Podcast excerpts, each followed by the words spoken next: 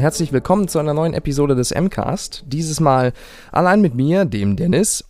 Und das Ganze hier ist eine spontane Aktion, denn ich habe irgendwie das Bedürfnis, über ein gewisses Spiel zu reden, das mir in letzter Zeit untergekommen ist. Und zwar ist das Hardware Rivals. Das ist ein Multiplayer-Online-Shooter auf der PlayStation 4. Das Ganze gibt es derzeit gratis für PlayStation Plus-Mitglieder, also noch den Rest des Januars. Weshalb ich diesen Podcast auch so schnell wie möglich raushauen möchte, denn ich möchte ein bisschen auf das Spiel aufmerksam machen, denn es hat mir überraschend gut gefallen. Und für Lau kann man es durchaus anschauen, wenn man ein Multiplayer-Shooter-Fan ist. Das schon mal vorab. Das Ganze kostet allerdings 21 Euro, wenn es nicht mehr gratis ist für Plus-Mitglieder. Und das sollte man dann, das kann ich auch schon vorwegnehmen, vielleicht eher nicht zahlen. Also ich würde es nicht tun, den Drittel vom Preis eines Vollpreistitels, das ist dann doch zu viel. Und warum? Nicht, weil es spielerisch nicht toll wäre, sondern weil es äh, an Umfang mangelt. Doch dazu später mehr. Worum geht's eigentlich? Also, Hardware Rivals ist der Nachfolger des PlayStation 2 Spieles Hardware Online Arena. Das erschien Ende 2002 für die PlayStation 2 und war einer der ersten Titel, wenn nicht gar der erste, der das, ähm, der die Online-Funktion bzw. die Online-Spielfunktion der PlayStation 2 exklusiv nutzte.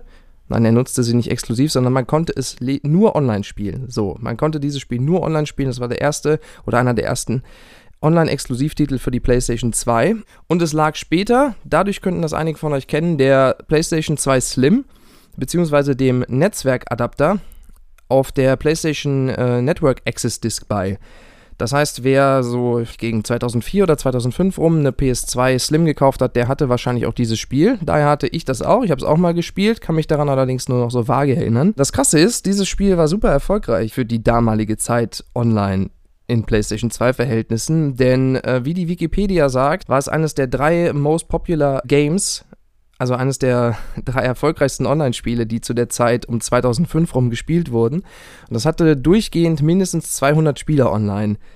Was natürlich nach heutigen Maßstäben ein Witz ist, wenn man sich anschaut, was ein, ein Rocket League hat durchgehend so um die, ich glaube, 20.000 online durchgehend, wenn nicht sogar noch mehr.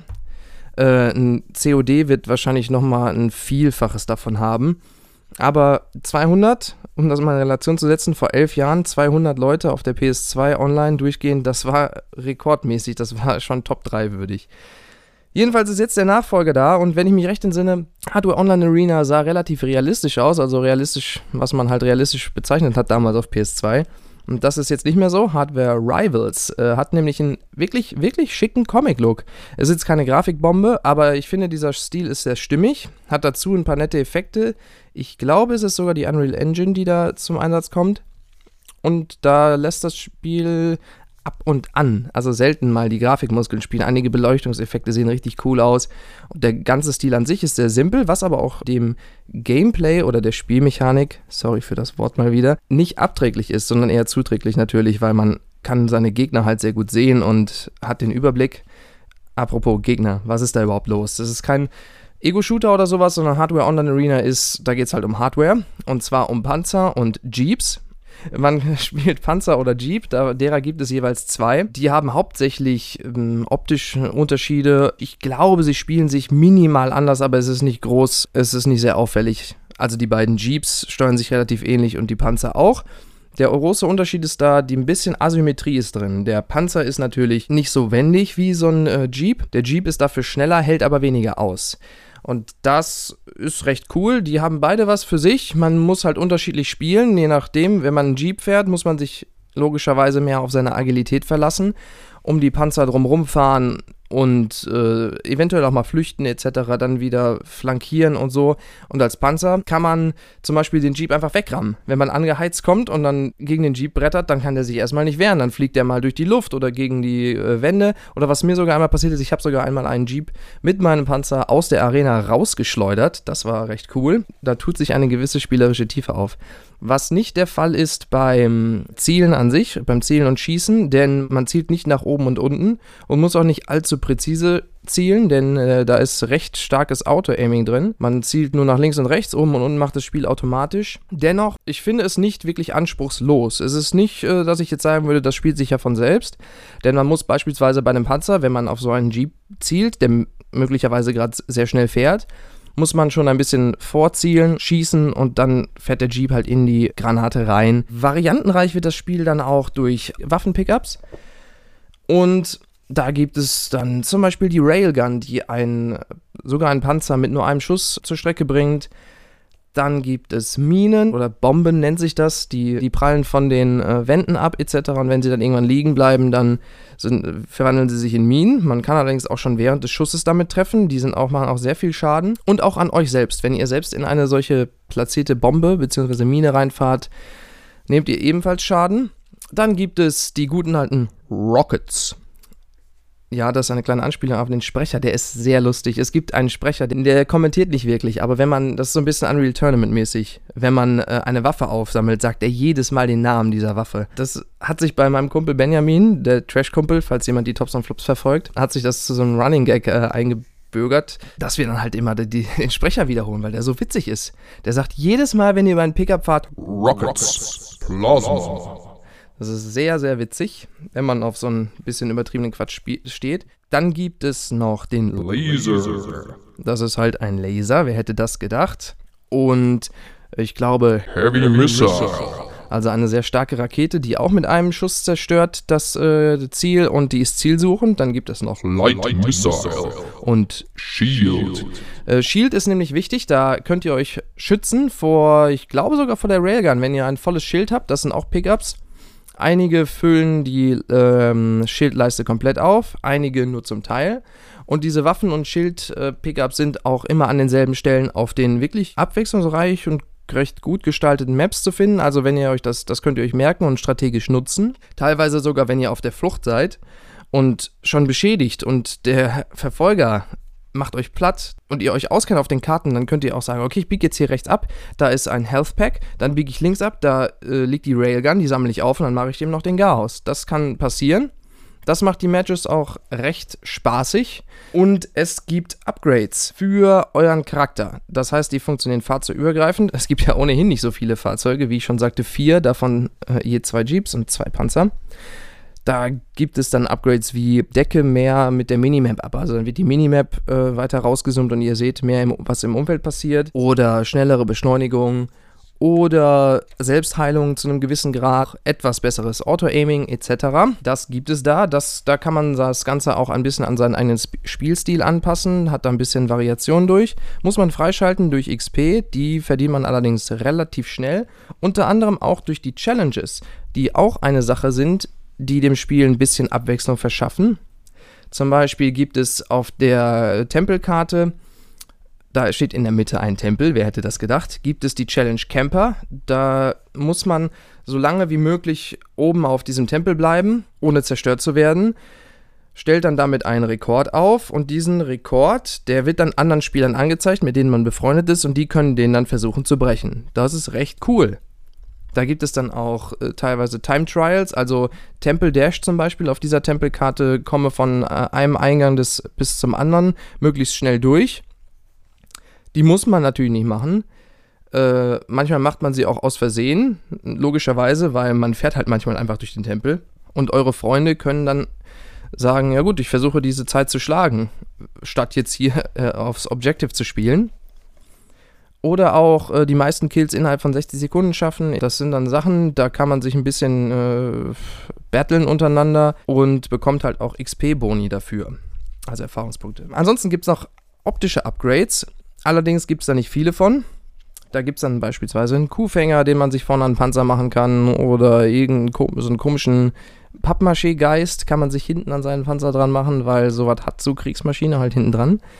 Die meisten davon sind ein bisschen lustig ähm, dann verschiedene Farben für eure Fahrzeuge gibt es. Und wie viele Spieler überhaupt? Maximal 10.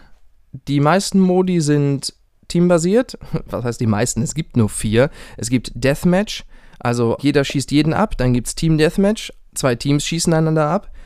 Ähm, Team Domination, da gibt es wie in Domination üblich drei Punkte auf einer Karte ähm, in der Nähe ihr euch befinden müsst, dann füllt sich eine Leiste und wenn die voll ist, gehört der Punkt zu eurem Team. Und wer die Mehrheit der Punkte, also zwei oder drei, hält, der, dessen Zähler steigt. Und wenn euer Zähler als erster auf 50 ist, habt ihr gewonnen und müsst natürlich dann auch immer schauen, dass äh, das Gegnerteam die Punkte nicht hält und so weiter. Ist eigentlich selbsterklärend. Domination sollte jeder kennen. Dann gibt es Team Elimination. Das funktioniert so wie der Standardmodus von Counter-Strike. Das heißt ähm, 5 gegen 5 äh, seid ihr erledigt, bleibt ihr erledigt. Ihr könnt dann dem Spiel noch zugucken und hofft, dass euer Team äh, den Sieg holt.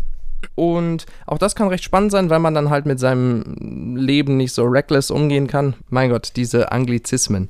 Ähm, weil man halt ein bisschen mehr darauf achten muss, nicht eliminiert zu werden. Das Ganze, wie ich schon anfangs sagte, ist nicht ganz so umfangreich. Es gibt leider nur vier Fahrzeuge, vier Karten, vier Modi. Vier Karten, einmal einen, äh, das ist eine Baustelle, ist recht cool. Das hat nämlich zwei Etagen und noch ein paar Fließbänder und so, die man auch benutzen kann. Das ist generell cool an dem Spiel, dass man die Umgebung relativ viel nutzt. Also man kann auf Häuserdächer springen, man fährt diese Fließbänder ab. Und die Baustelle gibt es. Dann gibt es eine Eiswelt mit einem riesigen ähm, Bohrer in der Mitte. Keine Ahnung, wonach der bohrt, aber der ist da halt. Und ein paar Gebäuden. Dann wäre da ein Flughafen, so ein Militärflughafen mit Hangars und einem Untergrundbunker. Und die vierte Korde ist der vorhin angesprochene Tempel, beziehungsweise das Tempelfeld. Da gibt es dann noch ein paar kleinere Gebäude daneben, so Maya-mäßig. Und auch das hat eine Besonderheit, was mir gut gefällt. Jede dieser Karten hat eine auslösbare Katastrophe. So ein bisschen erinnert das an die Battlefield äh, Levolution Sachen, wo ein vom Spieler ausgelöstes Event die Karte verändert. Also ganz so krass ist es bei Hardware Rivals zwar nicht, da ist es dann halt nur eine Superwaffe. Auf der Eiskarte wäre das das erscheint nach ein paar Minuten Spielzeit, wird dieses Icon äh, auf der Karte erscheinen, dann könnt ihr das einsammeln und dann friert auf dieser Eiskarte der Boden zu. Das schadet dann allen anderen Spielern und die können sich auch nicht mehr schnell bewegen. Das heißt, ihr könnt sie leicht ausschalten oder sie nehmen halt über Zeit Schaden und gehen dann irgendwann kaputt, wenn sie sich nicht noch auf ein Gebäude retten können. Dann in der, auf der Baustelle, wie ich sagte, da gibt es zwei Etagen. Da füllt sich die untere mit äh, tödlichem Nebel, also schnell nach oben. Dann gibt es auf der Tempelkarte wird das Fire of the Ancients ausgelöst und das zerstört alle sich nicht im Tempel befindenden Fahrzeuge. Und ähnlich verhält es sich mit dem Luftangriff auf dem Flughafen. Da gibt es halt einen Luftangriff und der zerstört dann halt alle sich nicht im Bunker befindlichen Fahrzeuge. Man hat dann immer einen Countdown, der liegt zwischen 20 und 30 Sekunden, um sich noch in Sicherheit zu bringen. Auch das führt zu coolen Sachen, wie zum Beispiel, dass dann man dann unten in dem Bunker wartet auf diesem Flughafen und dann weiß, jetzt gleich könnte da noch jemand um die Ecke gefahren kommen und dann lauert man da halt. Oder wird überrascht, weil der Bunker zwei Eingänge hat und von hinten jemand reingekommen ist. Und das ist eigentlich auch das komplette Spiel. Wie gesagt, vier Karten, vier Fahrzeuge, vier Modi, das ist nicht so umfangreich. Aber man kann durchaus Spaß mit dem Spiel haben, weil die Steuerung gut funktioniert, die Grafik ist toll, der Sound äh, ist nett, die Musik ist. Die Musik ist schon also gewöhnungsbedürftig. Das war nicht mein Fall oder ist nicht mein Fall, aber man kann durchaus Spaß mit dem Spiel haben. Ich hatte meinen Spaß mit dem Spiel. Ich werde es wahrscheinlich auch noch ein paar Mal spielen. Aber um halt langfristig äh, unterhalten zu können und vor allem um den Preis zu rechtfertigen von 21 Euro, müssen dringend mehr Maps und auch Modi her. Ich kann mir da vorstellen, die Karten sind recht groß. Da könnte ich mir zum Beispiel Capture the Flag sehr gut drauf vorstellen.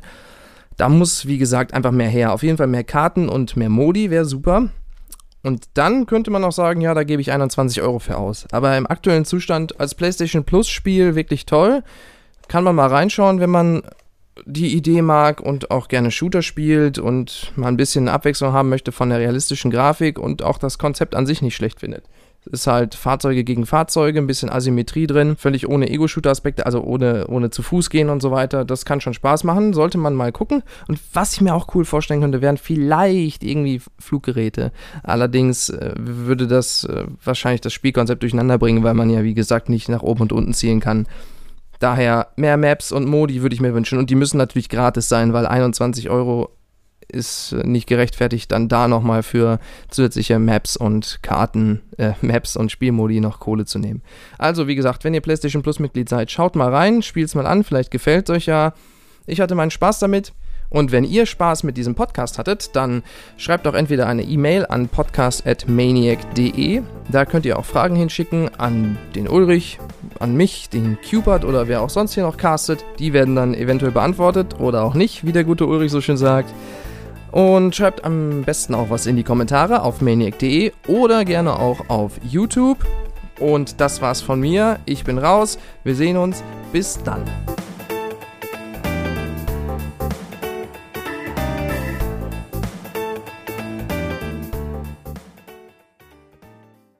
Fire of the Ancients, Light Missile.